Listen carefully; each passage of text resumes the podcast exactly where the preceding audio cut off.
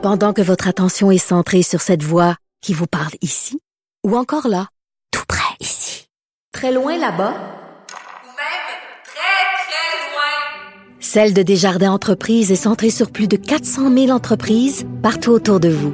Depuis plus de 120 ans, nos équipes dédiées accompagnent les entrepreneurs d'ici à chaque étape pour qu'ils puissent rester centrés sur ce qui compte, la croissance de leur entreprise. Parce qu'en immobilier, pour être à son affaire, suivez les conseils de nos experts. Via Capital, les courtiers immobiliers qu'on aime référer. Bonne écoute.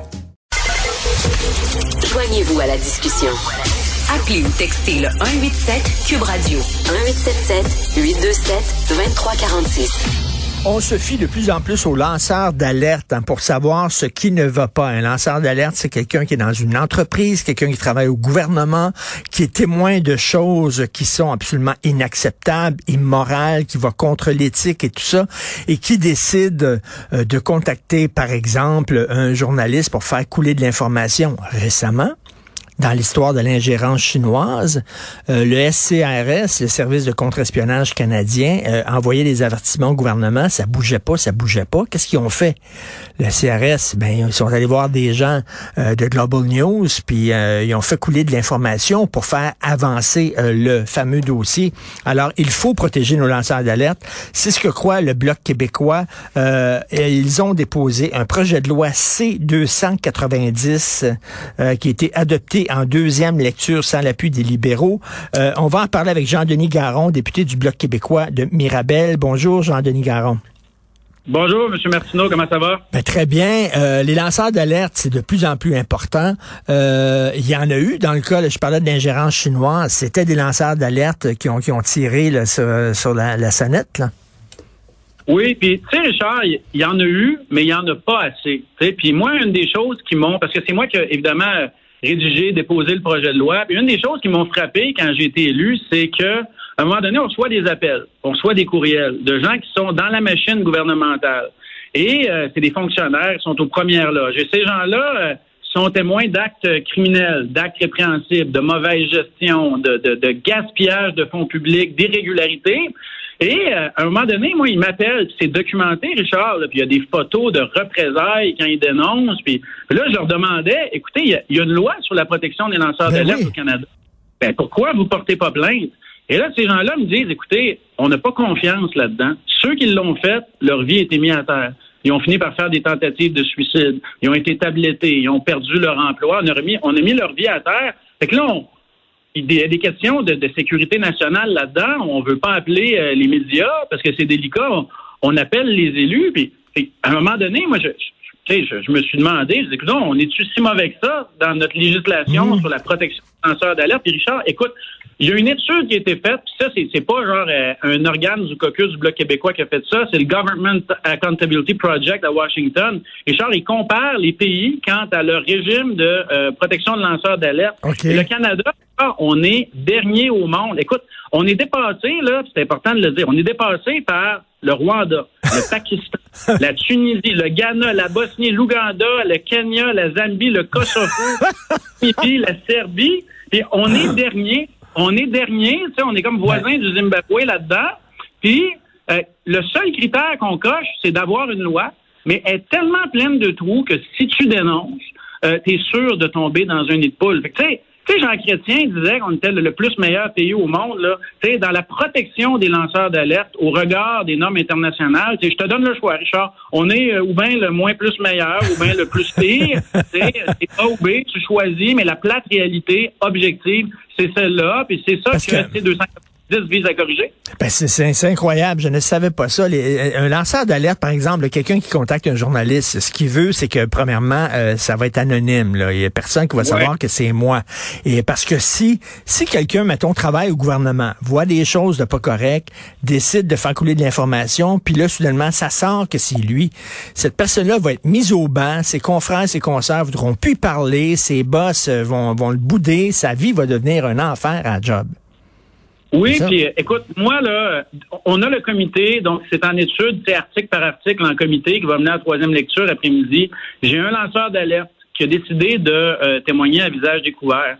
Euh, c'est une personne, et c'est documenté, tout est documenté, Richard, et c'est une personne dont la vie a été détruite, qui a fait une tentative de suicide. Euh, c'est une personne, écoute, on l'a tabletté, on l'a mis fin à sa carrière, on l'a mis sous surveillance.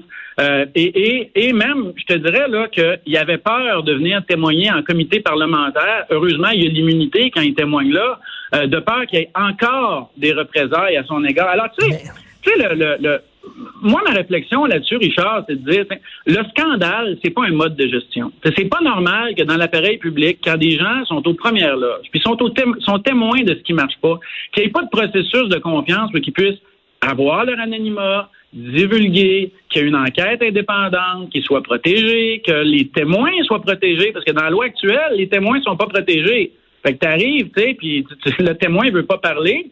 Euh, c'est pas normal qu'on ait ça. Et à la fin, c'est dans l'intérêt du gouvernement de voter pour. C'est dans l'intérêt du gouvernement. c'est ça, euh, c'est ça, Jean, Jean, Jean Denis euh, Garon. C'est ce que je ne comprends pas parce que je le disais, là, il a été adopté le projet de loi en deuxième lecture sans l'appui des libéraux. Comment tu peux être contre un projet de loi qui veut protéger les lanceurs d'alerte pour améliorer une situation pour tous les Canadiens? Comment tu peux être contre ça? C'était quoi leur justification? Eh, écoute, j'essaie de comprendre, là.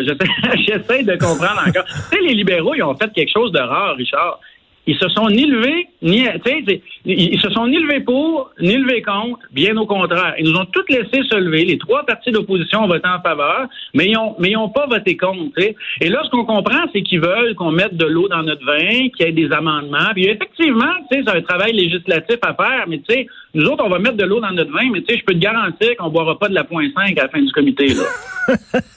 mais c'était quoi les trous qui existaient dans la loi existante? Ben, euh, écoute, des trous. D'abord, on, on protège pas tous les fonctionnaires. On protège pas les anciens fonctionnaires. Si sur le bord de la retraite, tu sais, Richard, dénoncer des actes comme ça, c'est un gros processus. Ça vient avec des implications majeures. Ça prend beaucoup de temps pour y réfléchir. Des fois, tu as peur de perdre ta maison, perdre ta job, perdre ta famille. Fait que déjà, là, quand tu étais témoin d'un acte répréhensible, tu avais juste 60 jours pour le dénoncer. Là, on monte ça à un an et peut-être même qu'on voudra le faire monter euh, à plus que ça. Hmm. Fait que si tu es un fonctionnaire, tu es sur le bord de la retraite, ben là, une fois que tu es à retraite, tu plus un employé de l'État, fait que tu peux plus dénoncer. Si tu es un employé temporaire, tu es à contrat, là, fait que tu es, comme le plus éjectable de la gang, le plus facile à punir, puis le plus sujet aux représailles, ben t'es pas couvert par la loi. Après ça, ça prend un processus plus indépendant. Ça prend des enquêtes de la GRC quand c'est criminel. Ben, c'est pas automatique dans la loi, là. Euh, l'enquête de la vérificatrice générale quand c'est financier, parce que, écoute, tu sais, le scandale des commandites, là, à l'époque, c'est ça qui a donné naissance à la loi qui est pleine de trous qu'on a là. Mmh. Et qui a donné naissance à ce scandale-là? C'est la vérificatrice générale, parce que, écoute, c'est compliqué, ces affaires-là, mais surtout, puis tu le dis tantôt, l'anonymat. On doit ben garantir personnes-là et on doit faire en sorte et que ça, c'est quasiment surréaliste. On doit faire en sorte que ces personnes-là ne doivent pas porter plainte à leur, super, à leur supérieur immédiat. Quand c'est leur supérieur immédiat, parfois, qui est le sujet de la dénonciation. il y a tellement de trous que tu peux pas arriver au bout du chemin sans tomber dans un trou. Fait que ces gens-là, ces gens-là ou bien dénoncent pas, ou bien le font au péril de leur vie. Mais, de Jean, Jean Denis, je me fais, je me fais l'avocat du diable pour les fins de la discussion. OK, quand je travaille pour un employeur privé ou alors pour le gouvernement, est-ce que je n'ai pas un devoir d'allégeance envers mon employeur puis envers le gouvernement? Est-ce que, tu sais, j'ai pas un devoir de ne pas tout me mêler ce qui se passe euh, à l'extérieur? Ben oui, absolument. Puis c'est exactement ça l'esprit du projet de loi parce que de mettre en place des processus internes de divulgation avec des enquêtes indépendantes qui mènent à une amélioration de la gestion des fonds publics, c'est pas du mémérage. Hmm. Écoute, euh, le, Government Accountability Project aux États-Unis, qui classe, c'est des juristes, des experts reconnus qui accompagnent les gouvernements là-dedans, ont déterminé une vingtaine de critères, tu sais, qui nous disent euh, est-ce que est-ce que les lois dans différents pays sont bonnes ou mauvaises? Nous autres, on, est mauvais. c'est des critères objectifs. On protège les lanceurs d'alerte, on, fait en sorte qu'il y ait un processus indépendant, mais surtout, tu sais, les gens là, on est dans le temps des rapports d'impôts là, ceux qui envoient ben, trop d'impôts à Ottawa puis qui veulent que ça soit bien géré là, surtout qu'il y ait un mécanisme à la suite des dénonciations pour que les processus soient améliorés, pour que ça arrive plus, mm. pour que les gens aient confiance dans le système puis euh, dans la démocratie, c'est important. C'est pas du même âge d'utiliser des processus légitimes pour améliorer les choses. C'est un acte de courage. Et c'est quoi la suite des choses pour euh, votre projet de loi, le 290? Là, aujourd'hui, bon, donc il y a eu deux lectures au Parlement. Le principe a été adopté, le premier texte a été adopté. Aujourd'hui, on commence à entendre des témoins et il y aura dans les prochaines semaines, on va l'étudier, là, les parlementaires, article par article. Et une fois que ça va être fini, ça retourne à la Chambre pour être adopté final. Alors moi, je dis aux gens qui nous écoutent, là, ceux qui veulent qu'on ait une bonne gestion des fonds publics, mais surtout qu'on protège ces gens-là qui sont courageux, qui dénoncent Ben oui. au péril de leur carrière, écrivez. Si vous avez des députés libéraux là au Québec, écrivez-leur un beau courriel. Mais- Dites-leur c'est important, puis dites-leur que c'est important pour vous. Et Jean, Jean, compte- Jean-Denis, le NPD se situe où là-dessus?